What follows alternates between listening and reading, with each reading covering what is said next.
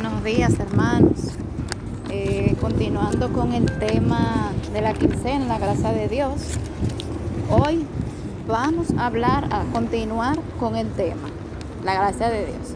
Y para ello vamos a leer en el libro de Efesios capítulo 2 del verso 8 al verso 9, que dice, porque por gracia sois salvos por medio de la fe.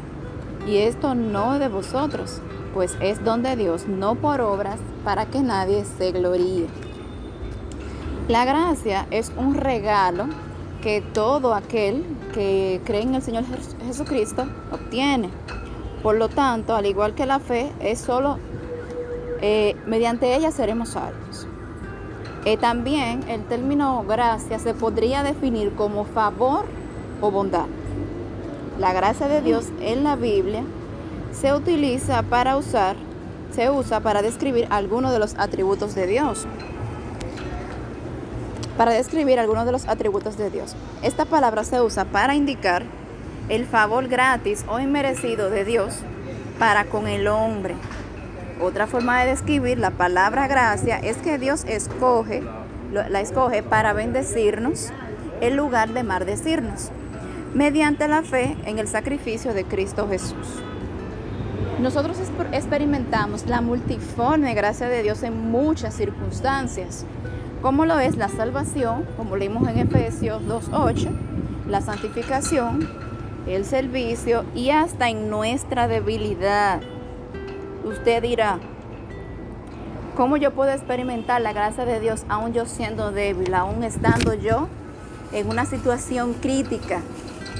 Podemos, eh, podemos ver la gracia de Dios en cuando aún nosotros podemos ver muchísimos ejemplos de la gracia de Dios en la Biblia. Y un ejemplo de ello es cuando Adán y Eva pecaron. ¿Qué hizo? ¿Qué dice la palabra? La paga del pecado es muerte. Sin embargo, ¿qué hizo el Señor? Él mató un animal y cubrió el pecado de Adán y Eva. Hubiese sido otro y deja que lo mate porque ya es total, tenía su demanda impuesta. Así muchos de nosotros, cuando realmente merecemos las cosas que hace la gracia de Dios, la gracia de Dios extiende la misericordia del Señor. La gracia de Dios no tiene límites y concede salvación para todos los que se acercan a Dios. No hay forma ni esfuerzo humano para ganarse el favor de Dios. Pues la misma Biblia dice en el libro de Isaías capítulo 64 verso 6 que nuestra justicia es como trapo de inmundicia. Así que nosotros no podemos ganarnos la gracia de Dios por, ningún, por ninguna vía. Dice que es un regalo, es un favor. Por eso es que Pablo explica en el libro de Efesios que la gracia es un regalo es un regalo que Dios nos hace y únicamente se obtiene por la fe en Cristo Jesús. La gracia también podría, yo la asocio como un vestido. Es un vestido que te cubre, es un vestido blanco que te adorna. La gracia de Dios es algo que no te lo mereces, pero Él por amor te lo da. Ahora la pregunta es la siguiente. Porque si usted y yo tenemos la gracia de Dios, muchas veces no la usamos debidamente.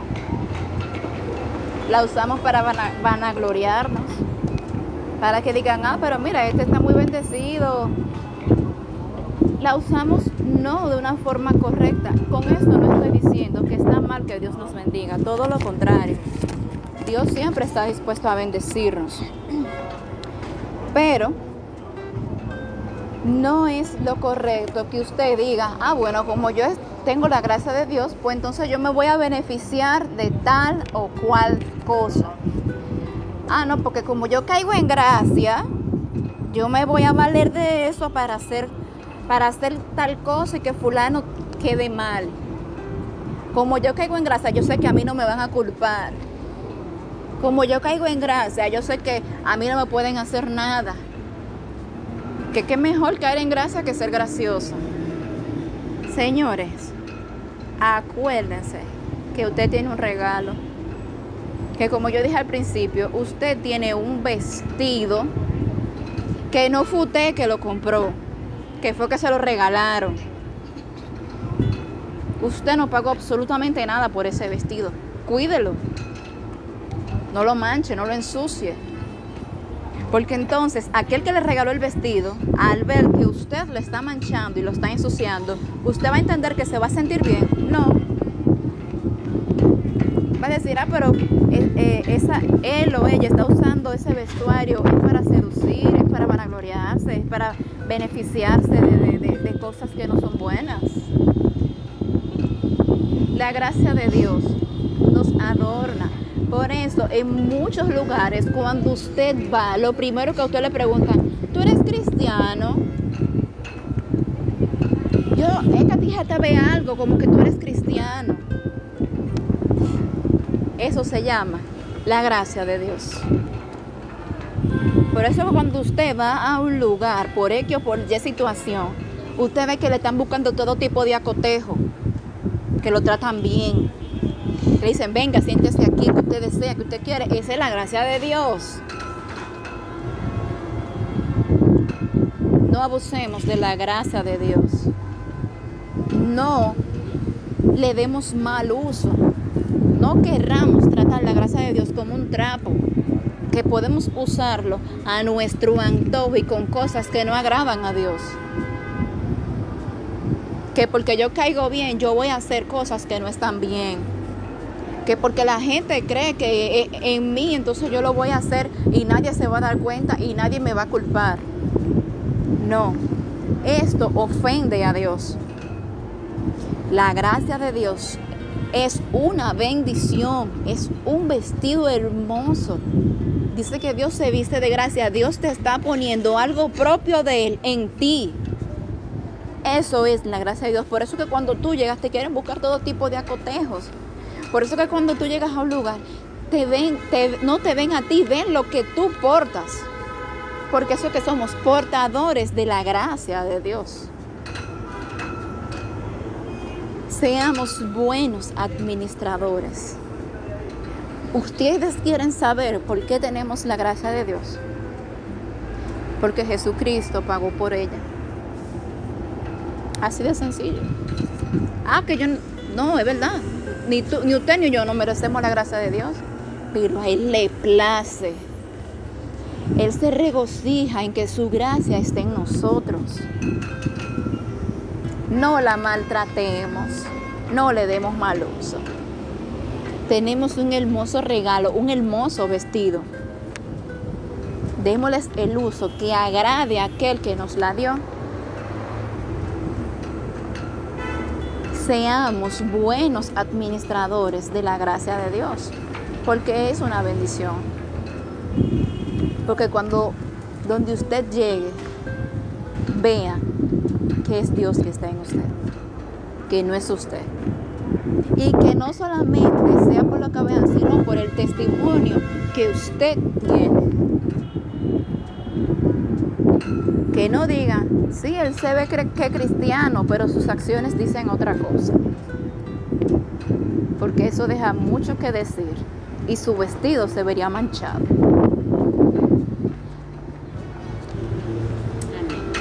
Dice la palabra de Dios también en el libro de Hebreos. Acerquémonos pues confiadamente para hallar gracia y misericordia en el oportuno socorro.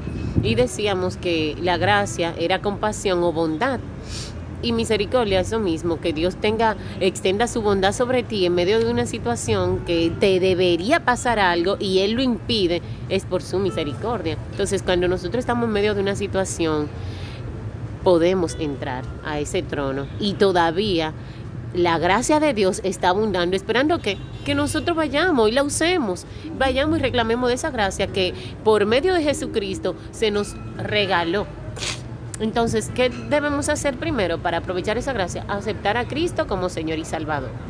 Hay personas que hacen mucha cosa buena y son buena gente, pero realmente nadie es bueno. Como citó Catherine, todas nuestras acciones, que dice el libro de Isaías, son como trapo de inmundicia delante de Dios. ¿Por qué? Porque Dios es santo. y santo es apartado del mundo, apartado de todo lo malo. Y entonces, si yo hago algo bueno y yo trato, Dios valora eso, está muy bien. Pero esa gracia para salvación, para entrar en el cielo, para estar con Dios para siempre, solamente es a través de Cristo. Por eso el Señor dice, no por obra para que nadie se gloríe. Entonces, ¿cómo aceptar esa gracia? Aceptando a Cristo como Señor y Salvador. De Cristo se dice en el libro de Juan, en el capítulo de 1, que en Él había gracia sobre gracia. Es decir, que esa gracia no solo que llegó al colmo, sino que rebosa abundantemente para quienes, para la humanidad. Porque Cristo fue la humanidad que vino a salvar. ¿Quién fue que se perdió? La humanidad. Y esa humanidad necesita de la gracia de Dios para entrar en el reino de Dios. Aquí en esta tierra podemos disfrutar de muchas bendiciones, de la vida y todo lo demás, pero ¿y después de la tierra? y después de aquí, porque para entrar en el cielo solamente es por medio de Cristo. Eh, el infierno está empedrado de muchas buenas intenciones, pero con las buenas intenciones no se va al cielo. Las buenas intenciones, la única buena intención es que nosotros abramos nuestro corazón para que Cristo entre a nuestra vida. Y después que yo acepte a Cristo, esa gracia abunda. ¿Para qué? Para que yo esté siempre con el Señor. Y mientras yo esté en la tierra, esa gracia, como Caterina explicaba, se, se va a utilizar todo el tiempo. ¿Por qué? Porque donde tú llegas y tienes la gracia, te ven diferente. Cuando tú hablas y tienes la gracia, salen palabras sazonadas de parte de Dios para edificación de los oyentes. Cuando tú tienes gracia de Dios en medio de una situación difícil, el Señor extiende su misericordia sobre ti. Cuando tú tienes gracia, el que necesita palabra de aliento, Dios te usa a ti. ¿Por qué? Porque tú eres el portador de la gracia de Dios. Entonces, ¿por qué vamos a desperdiciar esta sobreabundancia de gracia para nosotros? Solamente por yo deleitarme en mi pecado, solamente por negarme a seguir a Cristo. Y no entiendo por qué la gente tiene miedo a aceptar a Cristo por no dejar su vida, pero la vida que realmente es buena y es eterna es la vida de Cristo. Por eso el Señor dice en su palabra que todo aquel que niegue su vida, se niegue a sí mismo y toma su cruz y le sigue, esos son aquellos que en el día que el Señor venga van a ser salvos. En el día que el Señor venga a ser glorificado, van a brillar con Él en gloria. Y todo esto nosotros podemos adquirirlo a través de la gracia de Dios. Amén. Y ya para cerrar, vamos a leer en el libro de Primera de Pedro, capítulo 5, verso 10. Dice, mas el Dios, mas el Dios de toda gracia, que nos llamó a su gloria eterna en Jesucristo, después de que hayáis padecido un poco de tiempo, Él mismo os perfeccione, afirme, fortalezca y establezca. Así que a ti que me escuchas, si quieres ser portador de la gracia de Dios, si quieres brillar cuando Cristo venga, si quieres estar con Él para siempre, yo te invito a hacer esta oración después de mí para aceptar a Jesucristo como tu Señor y tu Salvador. Así que si esta es tu decisión, te invito a hacer esta oración después de mí. Señor Jesús, yo te recibo como mi Señor y mi Salvador. Quiero que seas mi amo, mi dueño y mi Señor. Quiero que inscribas mi nombre en el libro de la vida y que me ayudes a permanecer firme hasta el fin. Quiero servirte de todo corazón, que borres mi pecado y que me ayudes a ser tu seguidor, tu hijo, por siempre y para siempre, hasta que tú vengas por mí. Gracias, Señor. En el nombre de Jesús. Amén.